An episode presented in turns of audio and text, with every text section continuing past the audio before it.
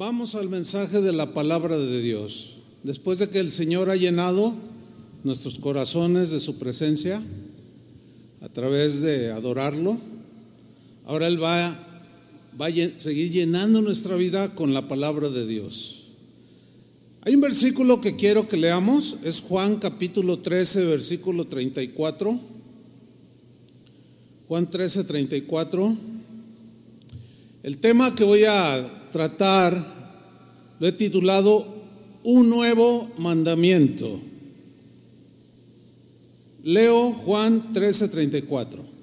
Está hablando Jesús aquí y dice, un mandamiento nuevo os doy que os améis unos a otros, como yo os he amado, que también os améis unos a otros. Bien, el domingo pasado, domingo 6 de febrero del 2022, el Señor nos uh, enseñaba a través de las escrituras sobre el primero y más grande mandamiento que Dios le dio al ser humano Amarás al Señor tu Dios con todo tu corazón y con toda tu alma y con toda tu mente y con todas tus fuerzas. Y el segundo es semejante, amarás a tu prójimo como a ti mismo. Marcos 12, 30 y 31.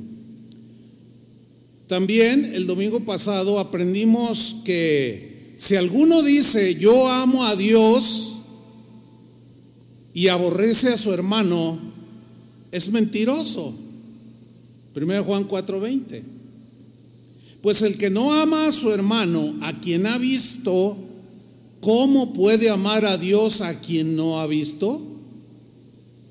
Y nosotros, dice Juan, nosotros aquí somos los cristianos, tenemos este mandamiento de Él. El que ama a Dios, ame también a su hermano. Bueno, aprendimos eso y más, como por ejemplo, ¿cuál es la medida real de nuestro amor a Jesús?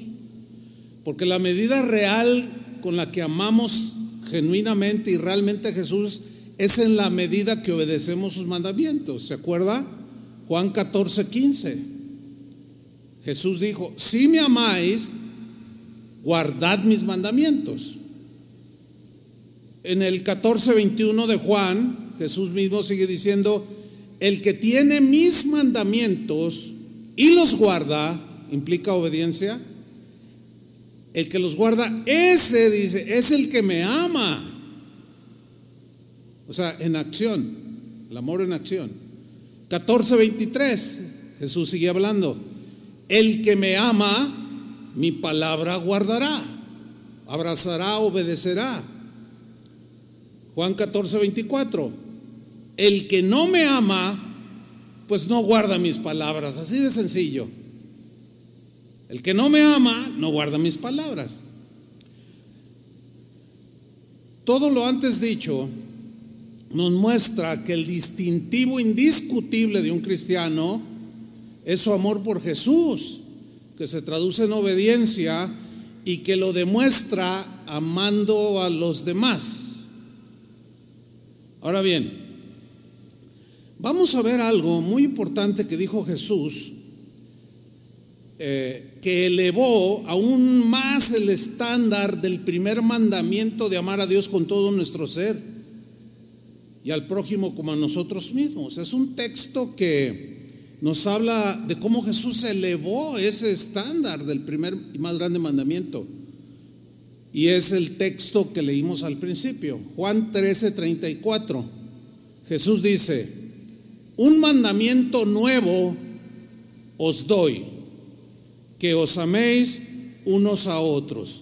Ahora, una observación importante. Amar al prójimo no era un mandamiento nuevo, porque la ley en Levítico 19, 18 ya lo decía amarás a tu prójimo como a ti mismo. Entonces, eh, por lógica viene una pregunta. ¿En qué consistía ese nuevo mandamiento que Jesús está diciendo que no, en realidad no era tan nuevo, sino en qué consistía? La respuesta es la siguiente.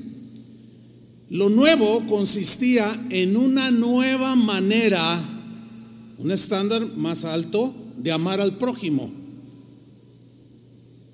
La pregunta lógica se deduce otra vez. ¿Cuál es esa nueva manera de amar al prójimo? Sigo en Juan 13:34. Un mandamiento nuevo os doy, que os améis unos a otros. Y aquí viene lo nuevo. Como yo os he amado. Ahí es donde, en eso consiste el mandamiento nuevo.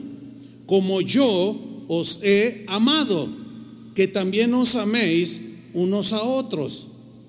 Ahora, se deduce otra pregunta lógica. ¿Y cómo amó Jesús? Para que Él nos haya dicho, les estoy dando un nuevo mandamiento, nuevo. ¿En qué consiste ese nuevo mandamiento o lo nuevo? Como yo os he amado. Como amó Jesús, amó a todos hasta la muerte. Ahí está. Romanos 5:8.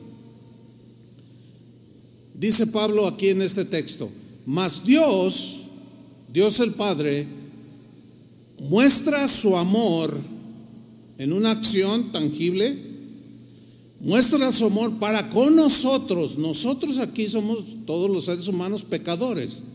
Dios muestra su amor para con nosotros en que siendo aún pecadores, o a pesar de que éramos pecadores de lo más vil, Cristo murió por nosotros. Ahí se ve la demostración del amor de Dios por, por los pecadores, que somos todos los seres humanos. Ahora bien, vamos a ver un texto que nos va a ayudar a entender más la enseñanza de Jesús sobre este mandamiento nuevo. Juan 15, versículo 13.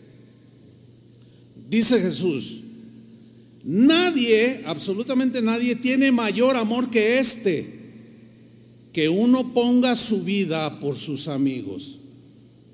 Ahí está, que uno ponga su vida por sus amigos. Y aquí en el original también tiene la idea de gente cercana, eh, no tan cercana, mediamente cercana o, cualquier ser humano que te encuentres en tu vida, si viajas a China y los que te encuentres, nadie tiene mayor amor que este, que uno ponga su vida.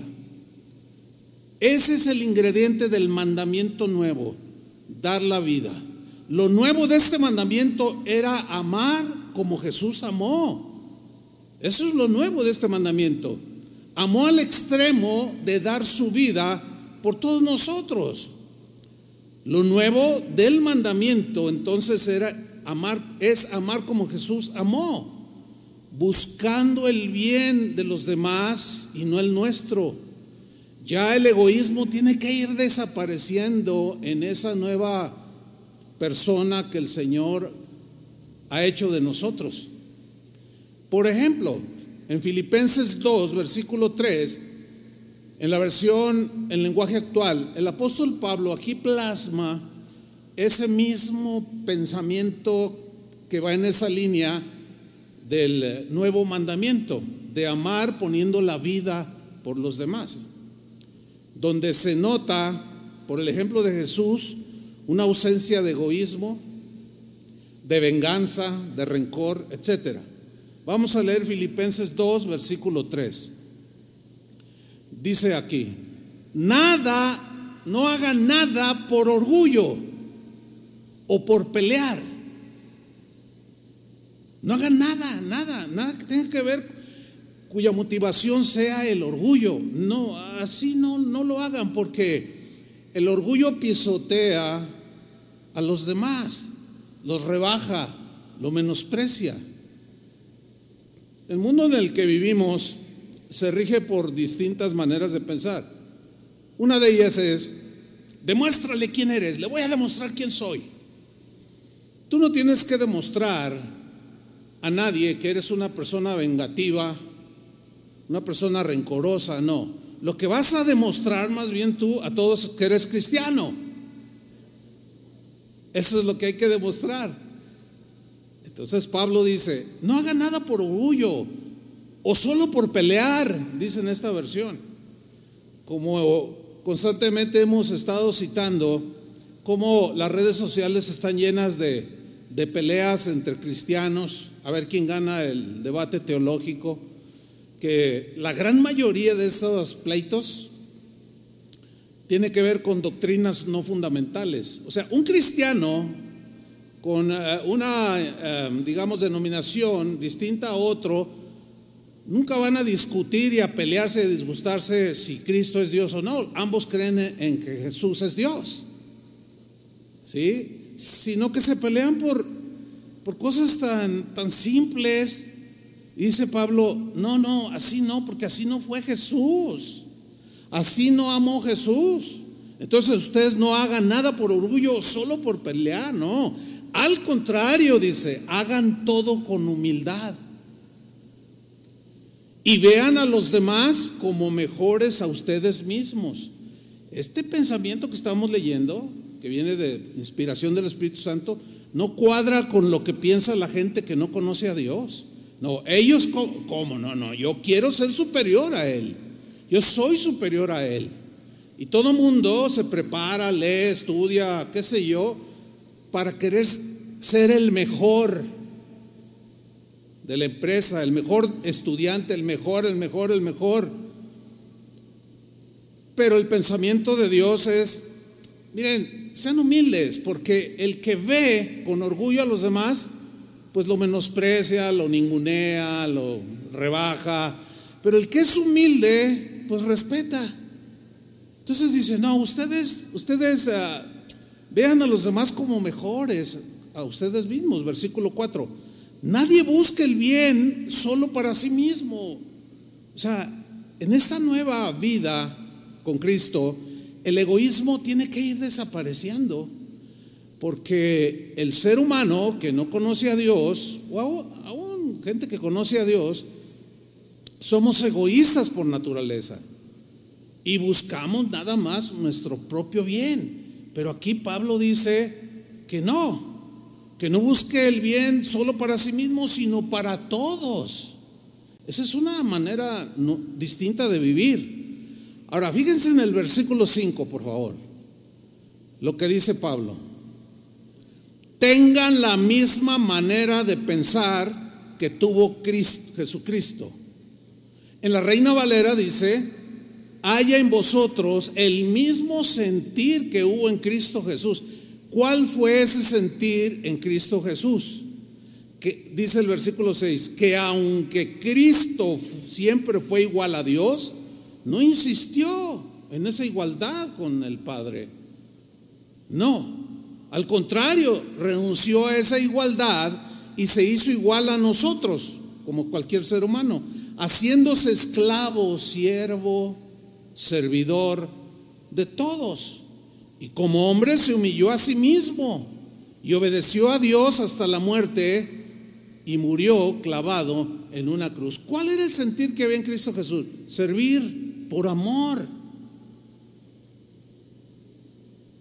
Y el nivel de amor que Jesús tuvo llegó al grado de ofrecer su vida por todos nosotros. ¿Cuántos le dan un aplauso al Señor por eso? Él lo merece. Claro que sí.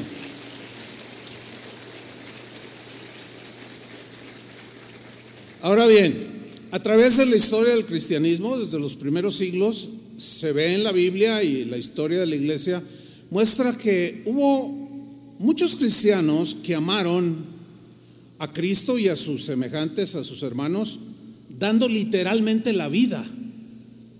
O sea, muriendo por Jesús, muriendo por sus hermanos, por los eh, por algún prójimo, ¿sí? Por ejemplo, miren, Pablo el apóstol, estuvo dispuesto a dar su vida amando a los judíos, a los de su misma raza, que eran el pueblo elegido de Dios.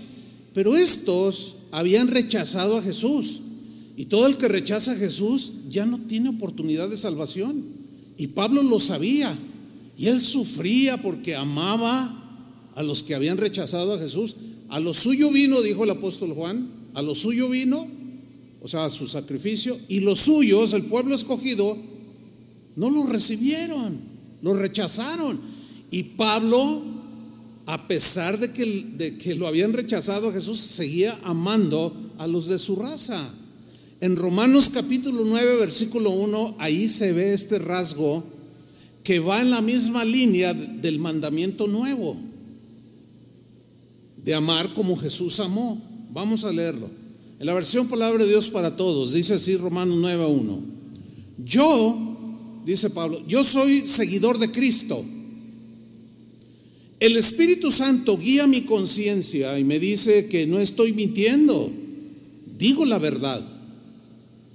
Tengo una gran tristeza, dijo. Y llevo siempre un gran dolor en el corazón. Espero que pueda ayudar a mis compatriotas, que son mi propia raza. Y fíjense al nivel que va en la línea del, del mandamiento nuevo. Incluso, dijo, dijo Pablo, incluso estaría dispuesto a recibir una maldición y correr el riesgo de ser separado de Cristo si eso sirviera para ayudarlos, pues aquellos fueran salvos. Vemos a un apóstol amando como Jesús amó. Él entendió perfectamente el mandamiento nuevo. Otros cristianos quizás no lleguen o lleguemos a entregar nuestra vida así como mártires de Jesús o en favor de otra persona, pero también a través de la historia ha habido muchos cristianos dando su vida, amando como Cristo de diferente manera, algunos dando generosamente, otros gastando sus vidas, sirviendo a los demás. Otro ejemplo en el mismo Pablo, en este punto. Pablo amó a los corintios no con un amor que se quedaba en el aire, no, sino lo demostró, aunque ellos eran difíciles de ser amados porque eran muy especiales los corintios. Sin embargo, Pablo amó a los corintios y para llegar a ellos tenía que hacer viajes muy costosos. Y lo que hizo Pablo fue gastar de sus propios recursos y aún él mismo desgastarse en su cuerpo. Porque los viajes si hoy en la actualidad viajando en avión son muy cansados, imagínense travesías en barco de un mes o dos meses, aquello ha haber sido terrible, ¿no? Bueno, Pablo amó como Cristo amó. Otros alrededor del mundo, en las iglesias cristianas, hay muchos cristianos que están dando su vida, amando como Cristo, dando de sus recursos, pero dando también de su tiempo. Por ejemplo, hay, hay miles de maestros que en este momento están enseñando a nuestros niños alrededor del mundo. Esos maestros que están ministrando a los niños, dándoles la palabra, ellos llegan una hora antes, se van una hora después se preparan, invierten muchas veces de sus propios recursos para enseñar a nuestros niños. Ellos no reciben paga alguna, pero la Biblia dice que nuestra, nuestro trabajo en el Señor no es en vano. Pero esta gente ha sido formada para que tenga entendimiento de que todo lo que hacen es para el Señor. Están desgastándose ellos mismos y aún poniendo de sus recursos. Mire, los domingos o, cualquier reunión, yo llego una hora antes. Por ejemplo, el del servicio de las 8 a las 7 o antes de las 7, cuando yo llego, veo que ya hay ujieres aquí, edecanes. Veo gente limpiando sillas, dándole un trapazo. Veo gente sirviendo, gente que usted no, no se imagina que están desde muy temprano. Esa gente invirtió, se desgastó para levantarse mucho más temprano que usted, dando de su vida por ustedes. Son cosas que no nos damos cuenta, pero que debemos de valorar. Créamelo, Dios lo sabe. Yo tengo muchísimo respeto por todos esos hermanos. Los de la alabanza también llegan una hora antes y se ponen a, orar, se ponen a, a ensayar. ¿Qué estamos haciendo nosotros como demostración de que amamos a Jesús? ¿Estamos dando qué parte de nuestra vida? Esta es una buena pregunta. Ahora, volviendo un poco a los corintios, porque hay un elemento aquí que quiero subrayar. Los corintios, entre otras cosas, ellos no entendían que la obra de Dios se sostenía con las ofrendas de, de ellos mismos, de los mismos cristianos. Y cuando Pablo los visitaba, ellos por alguna razón no aportaban para los costosos viajes del apóstol Pablo. Sin embargo, aunque ellos no, no eran empáticos en este sentido, no entendían, a Pablo no le importaba y los amaba, así como Cristo los amaba, a pesar de ser tan mezquinos. Y miren lo que, lo que dice Segunda de Corintios, capítulo 12, versículo 5. Miren lo que dice. Y yo, decía Pablo, respecto a estos viajes, eh, que los corintios no, no, no querían, o como haya sido, no aportaban para los gastos. Sin embargo, mire lo que dice Pablo, y yo con el mayor placer gastaré lo mío, así como Jesús, siendo rico, se hizo pobre para enriquecernos a nosotros. Dice Pablo, yo voy a gastar de lo mío, de lo que a mí Dios me da, me bendice para mi sostén, yo lo voy a gastar en ellos. Yo voy a pagar mis, mis gastos. Es, es, una actitud, pues es un rasgo no muy común. Esa es la verdad. No, ahora hay predicadores que cobran. No, si no, si no me pagan tanto, los cantantes ya ni se digan, ya todos sabemos cómo, cómo son. No, a mí págame 100 mil dólares por ir a cantarles bonito y imagínense, ¿no? ¿Cuándo van a andar cantando por amor. Sin embargo, Pablo dijo, y yo con el mayor placer gastaré lo mío, pero más allá, miren lo que dice, y aún yo mismo, dice, yo mismo me gastaré. ¿Se acuerdan lo que dice el grande mandamiento? Amarás al Señor con toda tu mente, todas tus fuerzas físicas, todo tu ser. Entonces Pablo dice, aún yo mismo me gastaré del todo, no me importa por amor de vuestras almas. Wow. Aunque amándoos más, he amado menos. O sea, no me interesa si, si ustedes lo demuestran o no. Yo soy un apóstol y tengo que vivir como Cristo vivió. Este es un gran ejemplo para todos los que decimos que servimos a Dios. Pero un gran ejemplo para todos los cristianos de que la gente del primer siglo, segundo, tercer siglo, los cristianos de ese entonces, entendieron lo del mandamiento nuevo, cosa que se fue diluyendo a través de los siglos hasta llegar a nuestros días con un evangelio muy, muy diluido, muy centrado en nosotros mismos, mi prosperidad, mi casa, mi carro, mi, mi, todo, o sea, todo para acá, todo para acá, todo para acá. Los primeros cristianos entendieron que dar la vida por los demás era un mandamiento nuevo. No era una opción. Yo no sé cómo lo entienda usted, pero aquellos cristianos lo entendieron bien. No, no era una opción, era un mandamiento. Y si me amáis, ¿qué? Guardaréis mis mandamientos. En otras palabras, tú y yo, si decimos que somos cristianos, tenemos tarde que temprano digerir, entender que ese mandamiento incluye amar como Cristo amó al grado de dar la vida, al grado de dar de tus recursos y al grado de desgastarte a ti mismo. ¿Se acuerdan de Jesús cuando llegó en el capítulo 4 de Juan junto a un pozo que llegó una mujer samaritana y tuvo una plática con ella?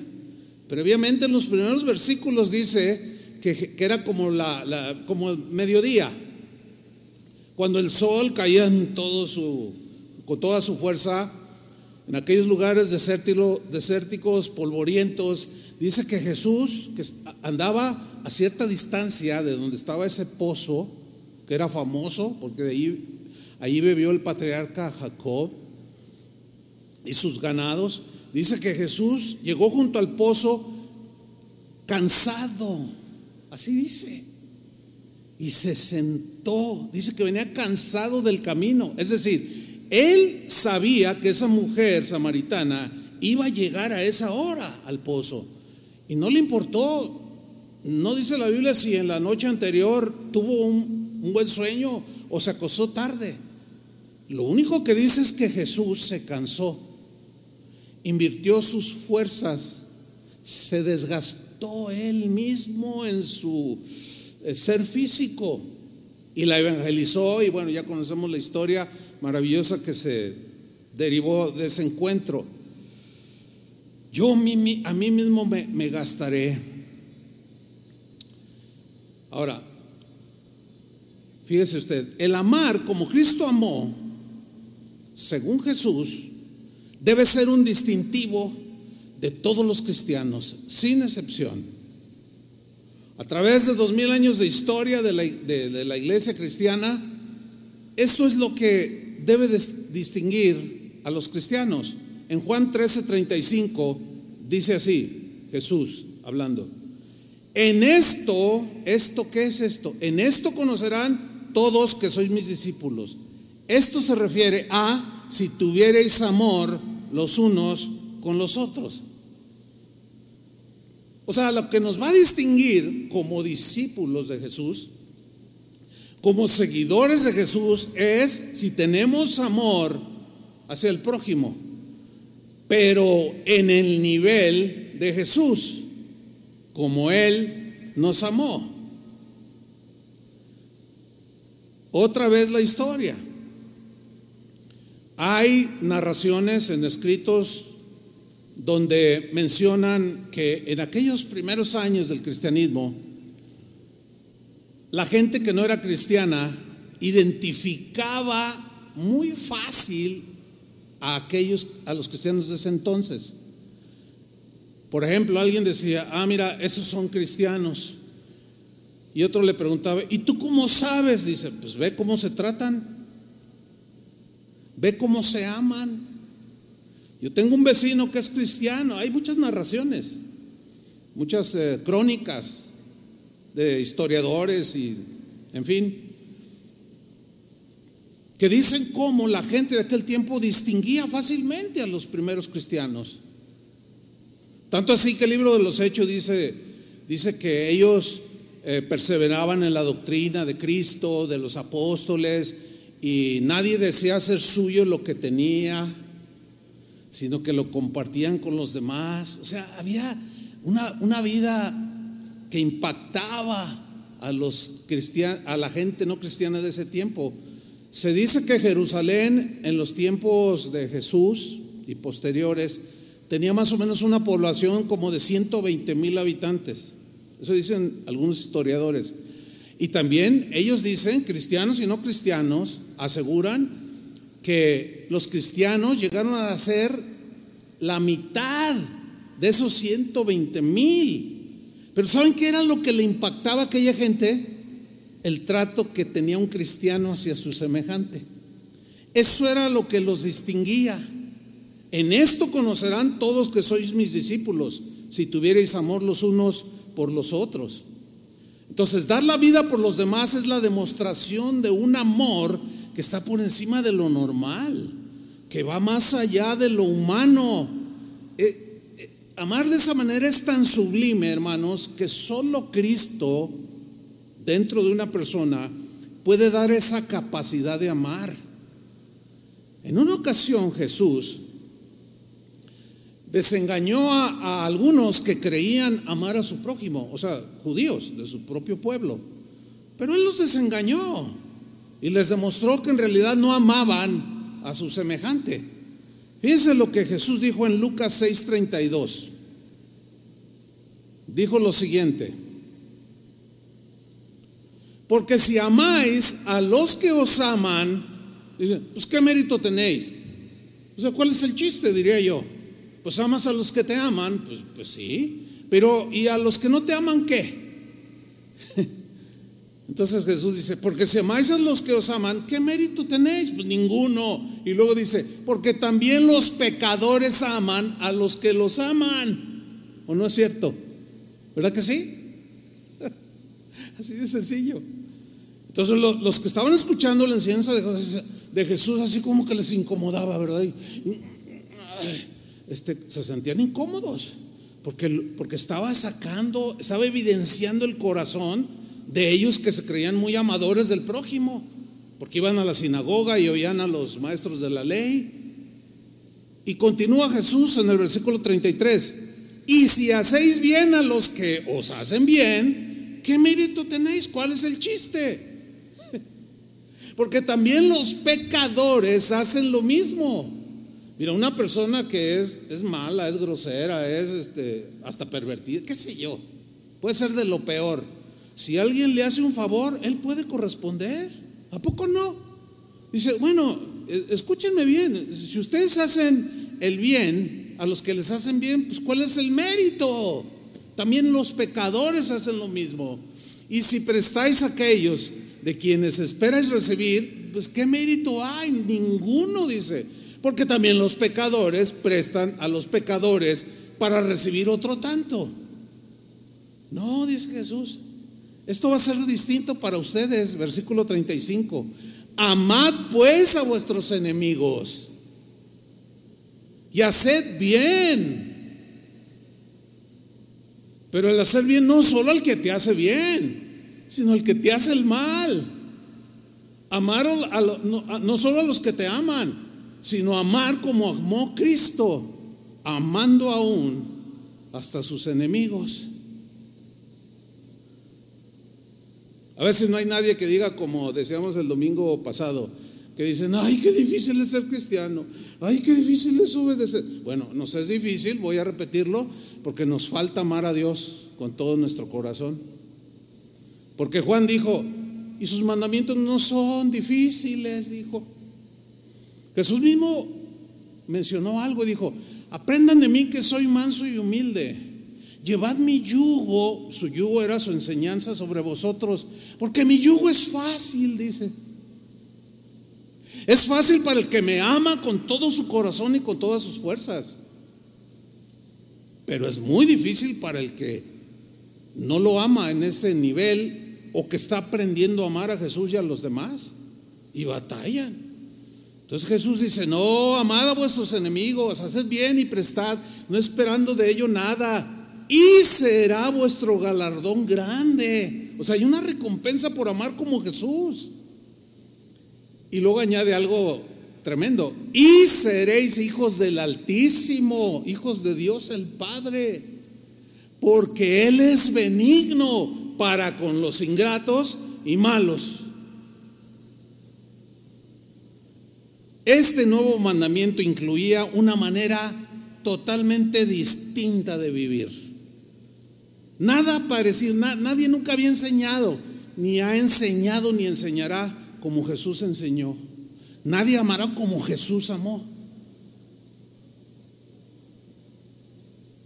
Incluye esta manera nueva de vivir. ¿Se acuerdan la parábola del samaritano que vimos hace ocho días? Donde aparece un hombre que iba en un viaje, luego aparece un grupo, los ladrones, luego aparecieron otro par que eran un sacerdote y un levita, luego aparece un samaritano. Bueno, Ahí va de camino este viajero. Y de pronto aparecen lo que Jesús dijo que eran unos ladrones, cuya filosofía de vida se traducía en sus acciones. Su filosofía era, lo tuyo es mío.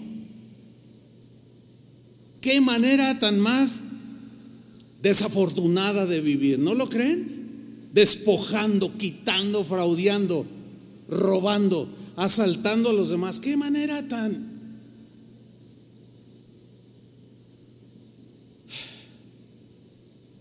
pues desgraciada de vivir. Mucha gente vive así, con ese sistema de vida, con ese tipo de filosofía, lo tuyo es mío. Roban, estafan, hacen muchas cosas para quitarle al prójimo. Pero luego aparecen el sacerdote y el levita que dice que lo vieron, que estaba ahí medio muerto, todo sangrante, y pasaron de largo. Estos tenían en su mente una filosofía o una manera de pensar que, la, que eran fieles, así como los ladrones eran fieles a su manera de pensar, también estos religiosos eran fieles a su religiosismo, fieles a su filosofía, que era, lo mío es mío, ahí está el necesitado, pero no, pues ¿cómo le voy a dar? No, pues ¿cómo voy a perder mi tiempo? No, pues no, no, no, no. ¿Cómo, ¿Cómo yo voy a llevarlo a que lo curen al hospital o todavía? Y, y lo que falte, cuando regrese te lo pago, como dijo el samaritano. No, no, no, lo mío es mío. Y mucha gente, incluyendo cristianos de hoy, viven con esa clase de vida, con esa filosofía. Lo mío es mío, me ha costado tanto ganarlo. ¿Cómo nomás así lo voy a repartir? Hace muchos años, en la iglesia donde crecimos, eh, iba a haber un evento misionero y venía, eh, eran, eran misiones rurales. Eran el, 90%, el 90 de los pastores eran pastores de comunidades indígenas y alejados de las grandes ciudades. O sea, gente muy sencilla, pues, ¿no? Muchos indígenas, gente pobre, muy sencilla. Y yo recuerdo cuando el pastor hizo una, un llamado a los miembros de, de la congregación para ofrecer su casa para hospedar a algunos de estos pastores humildes. Como una semana antes del evento, una familia de la iglesia nos invitó a comer a mi esposa y a mí. Y cuando llegamos a su casa, que ya nos pasó y todo, dijo, ay, ¿le gusta mi casa, hermano? Y le digo, está muy bonita tu casa. No, la bendición de Dios, dice. Pero era una casa enorme. Yo le dije, ¿cuántas habitaciones tiene? Tiene seis, hermano. Y todas con baño. O sea, era una casotota. Y le dije, ay, hermano, ¿y ya te anotaste para recibir algunos pastores? Ahora para la conferencia. ¿Y saben qué me contestó el hermano? Que Dios lo tenga en su santa gloria, como decimos, ¿verdad? ¿Saben qué contestó? Dice, no, yo no me voy a anotar. No, dice, todo lo que me costó toda mi vida para tener esto, para que venga esa gente y, ay, me la ensucie. Yo no podía creer lo que estaba oyendo. Y se creía súper cristiano ese hermano. Yo le dije, ¿sabes, ¿sabes una cosa, hermano? Algo anda mal en tu corazón. No, yo, ahora sí que como esto, lo mío es mío. Qué manera tan miserable de vivir. No vivan así, cristianos. Es una manera miserable de vivir. Lo mío es mío y ya, y háganle como quieran. No, no, eso no es para un cristiano fiel. Pero luego dice que pasó un samaritano y lo vio y tuvo misericordia y se acercó y le vendó las heridas y lo cargó, usó sus fuerzas, lo llevó al mesón, lo alimentaron, lo curaron y lo, lo que gastes, le dijo ahí al mesonero, cuando yo regrese de mi viaje, yo te lo pago. Ese vivía como Cristo vivió. Ese tenía una manera de pensar como la de Cristo. Lo mío es tuyo. Qué diferente manera de vivir. Cada uno de nosotros escoge una de esas tres maneras de vivir. Lo tuyo es mío, lo mío es mío o lo tuyo es mío. Porque primero en relación con Dios, todo lo que tengo, todo lo que soy o llegue a ser, todo es por tu gracia, todo es tuyo, como dijo Salomón, de lo recibido de tu mano, te damos. David, creo que fue el, David Salomón, eran familiares, a fin de cuentas es lo mismo. De lo recibido de tu mano te damos, Señor. O sea, él reconocía que había recibido, pero luego dio ese texto, el contexto es para la construcción del templo de Dios.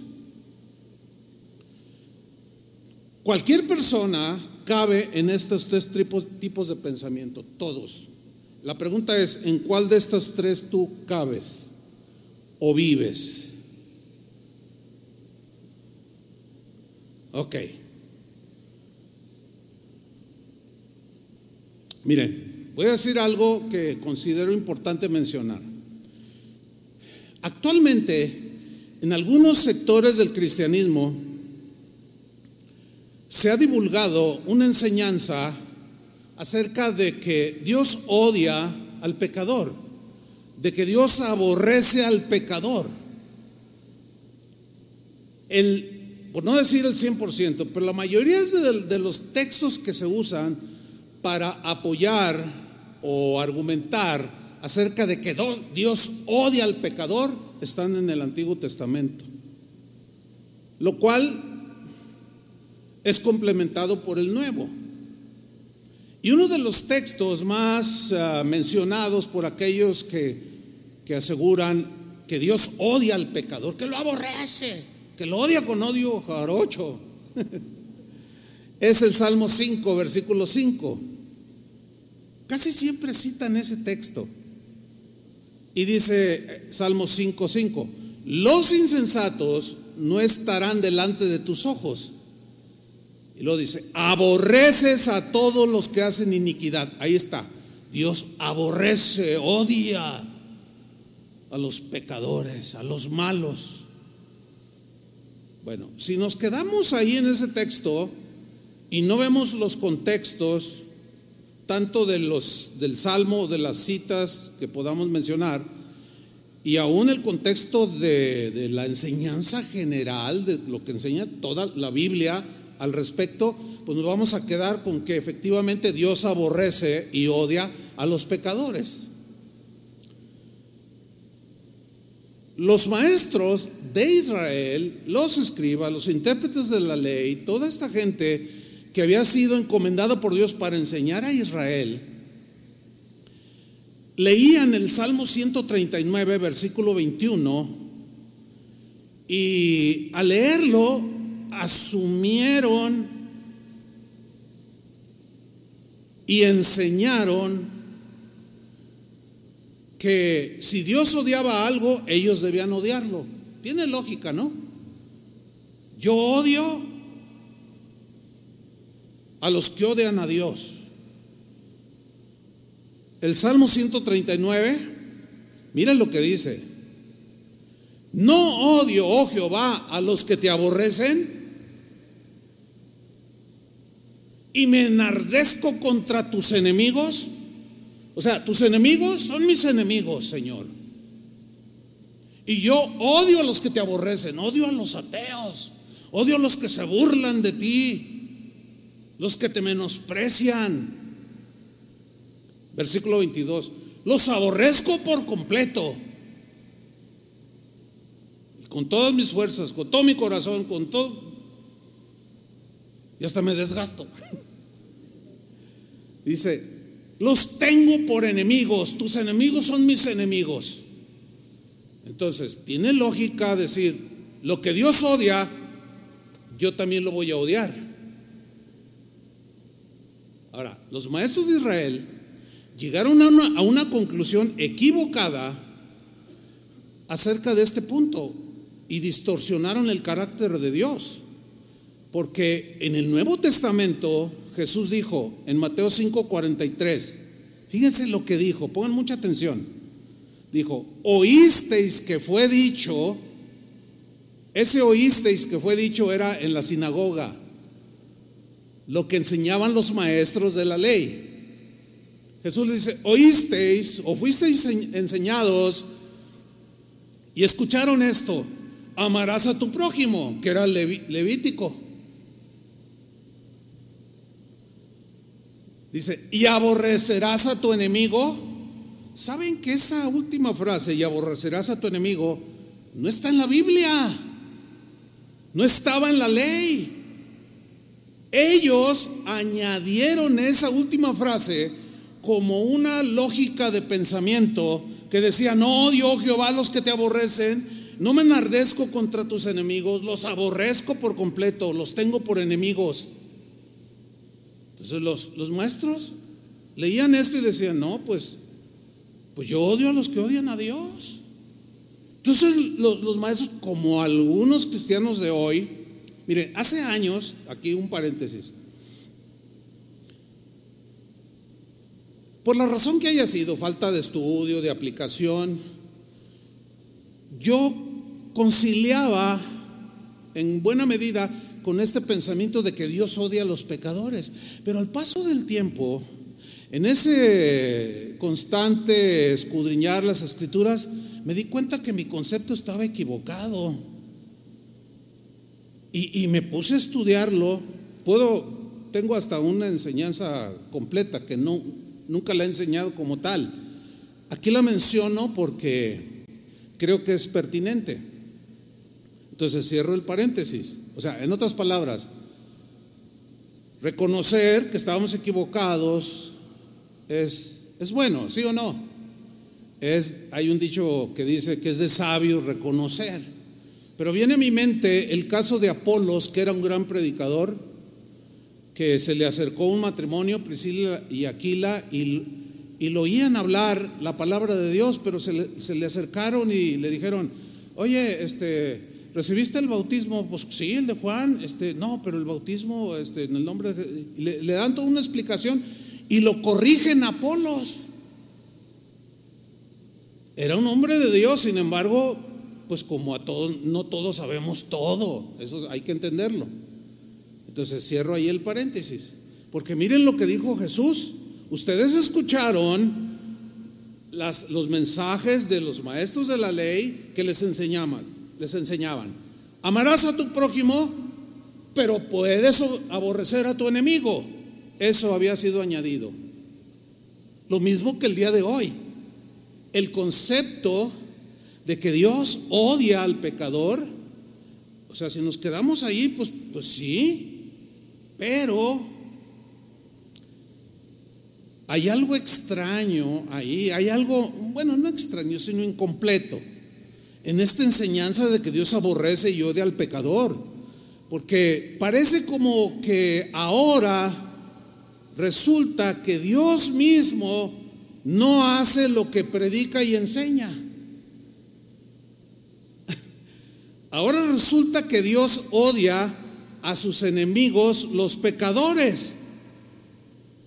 Pero algo anda ahí raro que Él odia a los pecadores y a nosotros nos ordena que los amemos. Ah, caray, ahí como, como que, como que ese es un Dios así como que, ah, pero es que Él es soberano. Bueno, nadie niega que Dios es soberano, ¿sí o no? Pero el hecho de que Él sea soberano no significa que Él va a hacer a un lado sus otros atributos. Él es soberano y hace las cosas como quiere, pero nunca se va a contradecir. ¿Sí o no? Jamás va a ir en contra de ninguno de sus atributos. Ninguno de sus atributos está por sobre los demás, que son infinidad de atributos que Él tiene. Y ninguno está sobre otro, ni lo menosprecia ni no le hace un lado. Es una unidad tan perfecta en Dios todos sus atributos. Por ejemplo, Dios, dice la Biblia que Dios es amor, pero también eso es un Dios justo, ¿no? Si nos quedamos solo con que Dios es amor, vamos a, ah, no, no pasa nada, Dios va a perdonar a todos. No, la Biblia dice que Dios no tendrá por inocente al culpable y serán castigados. ¿Por qué? Porque es un Dios justo. Pero eso no significa que los odie. O sea, los ama. No quieren que ninguno se pierda porque los ama y Él es paciente. Ya veremos un poco más adelante. Entonces está, está un poco, eh, pues, eh, ilógico ese, eso que los maestros eh, dedujeron. O sea, me refiero a, a algunos que enseñan esto el día de hoy. O sea, Dios aborrece y odia a sus enemigos. Y a nosotros nos dice que los amemos como Cristo amó. ¿No, ¿No siente como que hay algo así como que no checa? ¿Sí o no? Pues claro. Ahora, Pablo, que no tenía esta confusión, ni el apóstol Juan, ni el apóstol Pedro, Pablo dijo en Efesios 5.1, sed imitadores de Dios como hijos amados. ¿Sed imitadores de quién? De Dios. Sed imitadores de Jesús. Ahora, ¿Jesús odió a los pecadores? ¿Dónde está eso en el Nuevo Testamento para yo entonces imitarlo? Y odiar a los que lo odian. No está. Es más, Juan, el apóstol del amor, en 1 Juan 4:8, dijo lo siguiente: El que no ama no ha conocido a Dios, porque Dios es amor. ¿Qué es Dios? Amor. Entonces, si Dios odia a los pecadores, entonces yo también puedo odiarlos. Curiosamente yo he observado con mucho detenimiento y por años que los que creen eso, que Dios odia al pecador, son, son cristianos, no puedo negar que no lo sean, pero son cristianos que menosprecian a todo mundo, son soberbios, son prepotentes, ningunean a todos. Porque dicen, no, pues es que es que yo sí amo a Dios, dicen. Y es una algo que está dañando mucho el corazón de los cristianos. ¿Qué dice Juan? El que no ama no ha conocido a Dios porque Dios es amor. ¿Qué es Dios? Amor. Y el mismo Juan, el apóstol del amor, en Juan 3:16, ¿quién no conoce ese versículo? Porque de tal manera amó Dios al mundo, aquí no es el globo terráqueo, sino los que viven en el globo terráqueo, incluye a todos los seres humanos.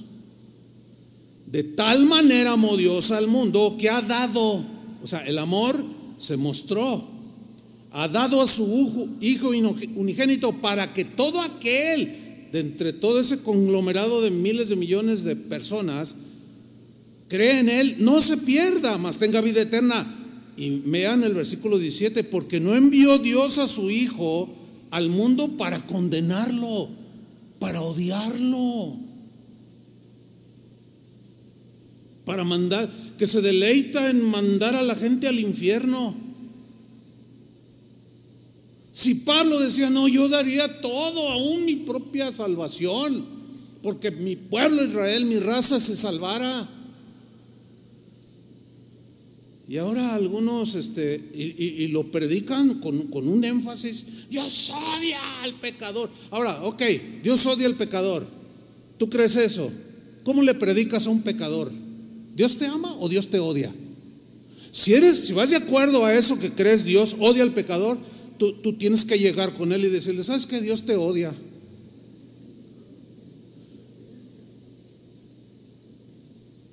¿Te puedes imaginar los que llegaron contigo y te... Y, bueno, ¿cómo, ¿cómo te compartieron? ¿Qué te dijeron acerca de Dios en relación contigo, a pesar de que eres un pecador? Que te amaba, ¿sí o no?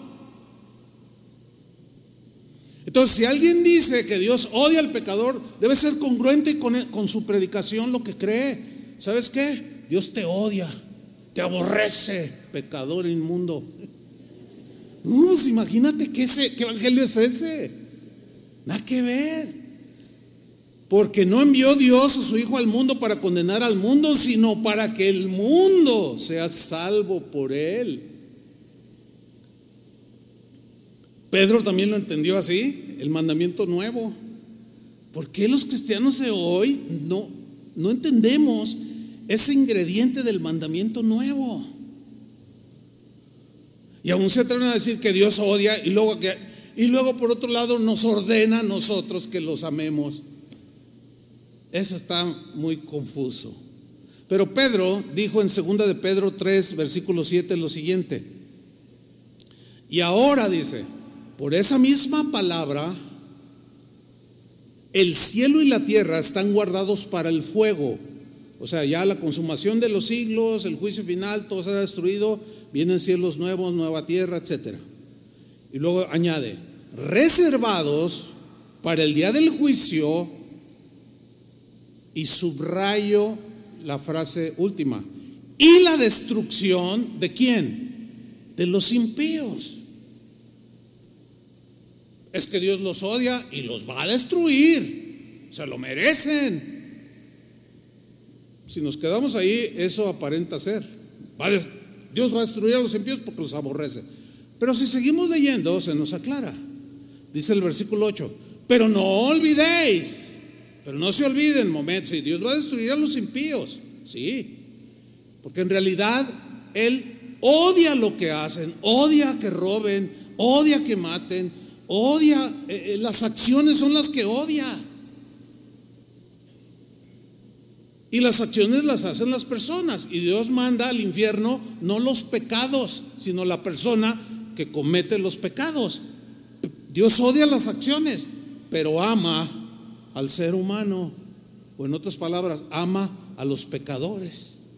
Pablo decía, yo era el primero de todos y me amó. Pero no olvidéis, queridos hermanos, que para el Señor un día es como mil años y mil años como un día.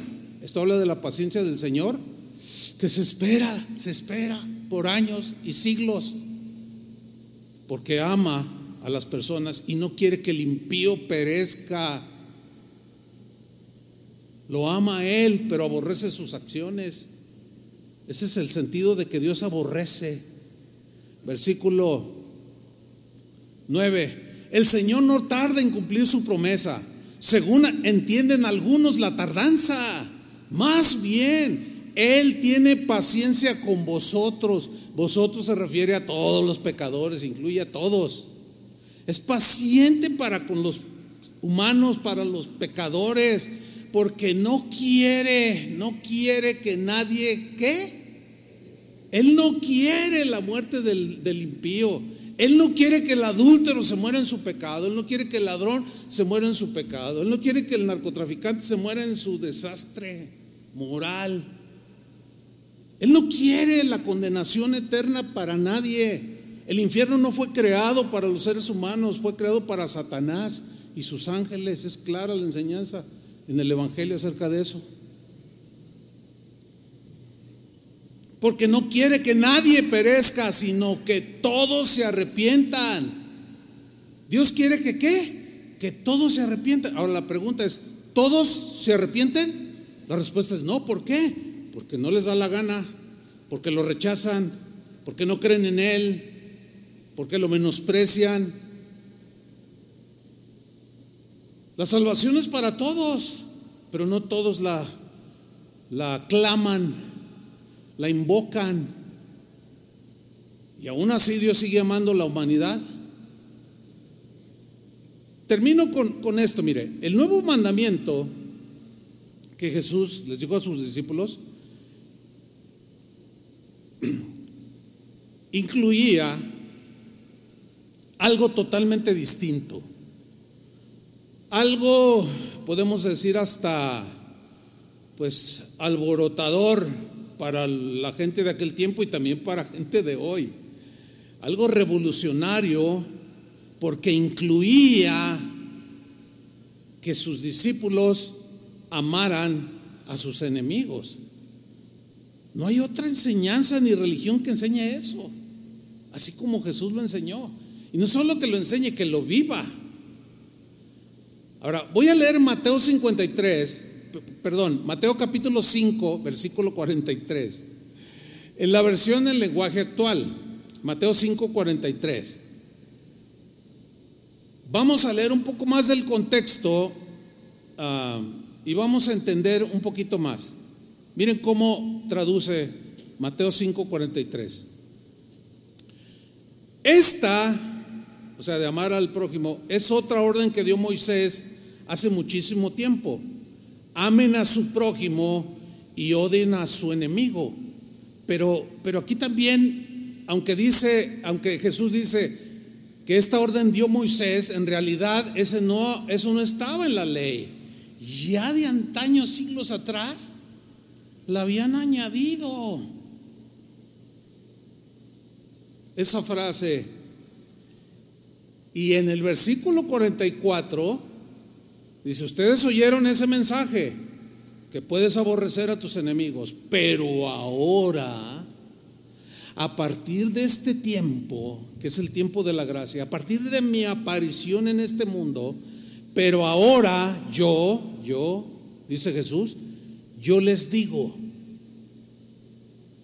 ahora el Dios encarnado vino y habitó entre nosotros y dice Juan, vimos su gloria y vimos su grandeza y escuchamos del mismo Dios creador de su boca la enseñanza para nosotros hoy.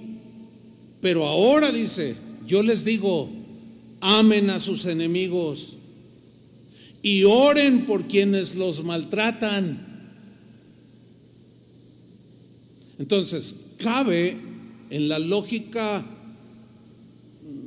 bíblica que Dios odie al pecador, lo aborrezca con todo su corazón y luego nos mande a nosotros que los amemos? No, porque Dios no puede contradecirse, Él es amor. Repito, Él no ama las acciones pecaminosas de los humanos, ama a los humanos, a las personas, pero reprueba todo aquello que, que va en contra de su palabra, que va en contra de, lo que Él diseñó para nosotros. Sigo leyendo. Versículo 45. Bueno, déjenme retomar el 44. Pero ahora yo les digo, amen a sus enemigos y oren por quienes los maltratan. Así, o sea, así significa a amar a los enemigos y orar por los que nos maltratan. Así demostrarán que actúan como su Padre Dios. Entonces, Dios ama al pecador o lo aborrece, o lo aborrece o lo ama. Porque aquí dice que así demostrarán que actúan como Dios su Padre. ¿Cómo actúa Dios con los pecadores? ¿Los odia? No, los ama. Así van a demostrar que actúan como su Padre Dios que está en el cielo. Él es quien hace que salga el sol sobre los buenos y sobre los malos, demostrando su benevolencia, su generosidad, su amor. Él es quien manda la lluvia para el, para el bien de los que le lo obedecen y de los que no lo obedecen. O sea, hay muchas cosas en las que Dios demuestra ser parejo. Si no, imagínense nada más a los cristianos les llueve la milpita, como decimos, ¿no? Versículo 46. Si ustedes aman solo a quienes los aman, Dios no los va a bendecir por eso. Ahora, si Dios odiara al pecador y Dios no me bendice porque yo solo amo a los que me aman, pero aborrezco a los pecadores como Dios los aborrece, y, luego aquí dice que Dios no me va a bendecir, entonces no cuadra, hermanos, por el amor de Dios. ¿Verdad que no? Si ustedes aman solo a quienes los aman, Dios no los va a bendecir por eso. Recuerden que hasta los que cobran impuestos para Roma también aman a sus amigos. Si saludan solo a sus amigos, no hacen nada extraordinario. Hasta los que no creen en Dios hacen eso. Hasta los ateos saludan a sus amigos, llaman a los que los aman, ¿sí o no? Ustedes, dice, para ustedes es un mandamiento nuevo ustedes deben de ser perfectos como Dios. No, no, no está, se entiende, o sea, que no es en la impecabilidad de Dios, que nos, ¿cuándo, verdad? No, pero que entendamos y que crezcamos en esta manera de amar en ese mandamiento nuevo, que entremos a ese nivel de vida totalmente distinto, despojados de orgullo y de egoísmo y todas esas cosas que, que nos causan desgracia. Ustedes sean perfectos como Dios, porque Dios es perfecto en su amor, es perfecto en su justicia, es perfecto en su santidad. Y nosotros tenemos a Dios como nuestro Padre y queremos parecernos a Él, queremos parecernos a Jesús. Su Padre que está en el cielo, así sean como Él, y Él es perfecto, dice. Primero de Juan 2.6, último texto. Juan, el apóstol del amor, dijo algo que despejará toda duda respecto a nosotros en relación con los demás. Porque dice algo extraordinario. Dice en 1 de Juan 2:6, el que dice que permanece en él, el que dice que está en Cristo, ¿qué debe hacer? Debe andar como él anduvo. Este va a ser el tema para el próximo domingo de este texto. El que dice que está en Cristo, que es nueva criatura, que ha sido lavado, limpiado de sus pecados, ha sido justificado, santificado, ha nacido de nuevo, está en Cristo, debe andar como Él anduvo. ¿Y cómo anduvo Cristo? Pues ese será el tema de dentro de ocho días. Pero ¿cómo anduvo Cristo?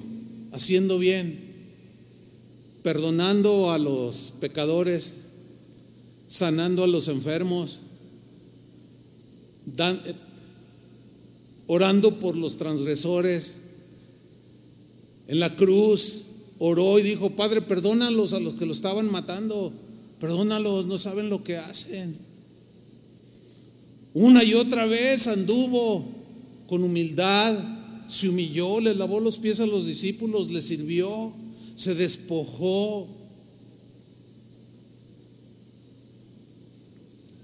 Ese es el nuevo mandamiento. Ese es el estándar al que debemos ver Jesús. Amó hasta la muerte. Dio su vida y luego nos dice, si me amáis, guardad mis mandamientos. El que me ama, el que me obedece, el que ama, ese es el que obedece mis mandamientos, ese es el que me ama. Y este mandamiento nuevo nos da un estándar todavía más alto. Por consiguiente, los únicos que podemos amar en ese estándar somos los cristianos. ¿Por qué? Porque se nos ha dado una nueva naturaleza capaz de amar como Cristo amó, que es la meta de todo cristiano, ser como Cristo. ¿Cuántos quieren ser como Cristo? Yo quiero ser como Cristo. Y, debo decirles, eh, en, el, proceso de la preparación de este mensaje y de todos los que yo predico, siempre hago un, un examen, como decían cuando yo era niño que íbamos a la doctrina. Hagan un examen de conciencia, decían. Y yo me examino.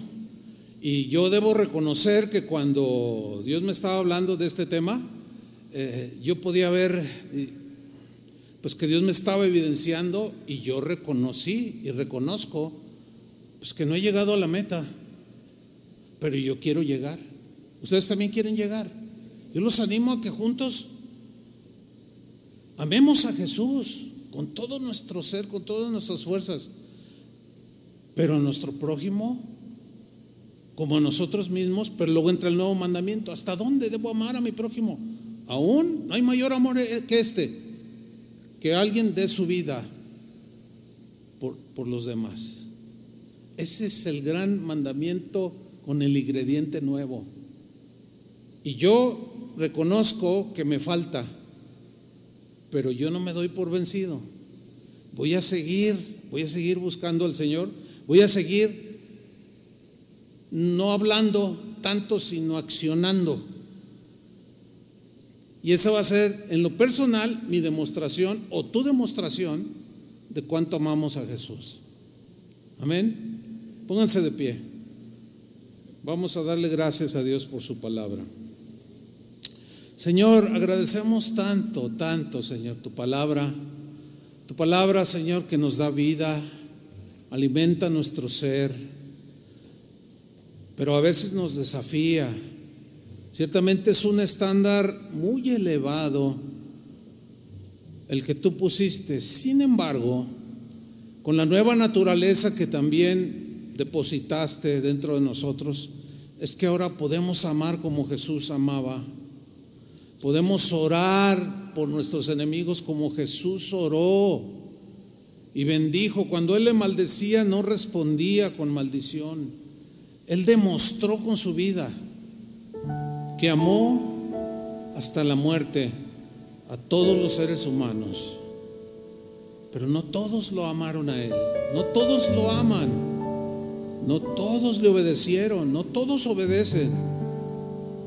Pero a los que lo reciben, a los que creen en su nombre, les da potestad de ser hechos hijos de Dios. Porque han creído el mensaje del Evangelio, que Cristo vino al mundo para salvar a los pecadores y que al creer en ese sacrificio se hace efectivo esa limpieza, es algo real, es espiritual. Viene el arrepentimiento, viene la regeneración, nacemos como nuevas criaturas para vivir una vida diferente, somos declarados justos delante de Dios el Padre e iniciamos una nueva vida. Una vida donde lo tuyo es mío debe desaparecer. Aún lo mío es mío debe desaparecer para decir, Señor, yo soy tuyo, como dijo el rey cuando oró hacia ti, Señor, contigo. Yo soy tuyo y todo lo que tengo,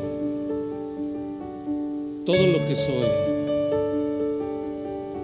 Gracias, Señor. Enséñanos cada día amar como Cristo amó. Dile al Señor, yo quiero ser como tú, Señor. Ayúdame, dame tu gracia. Levanta tus manos al cielo y dile, Señor, aquí estoy. Si en verdad eres sincero, díselo al Señor.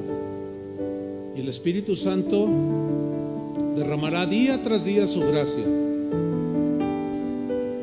para ser como Cristo.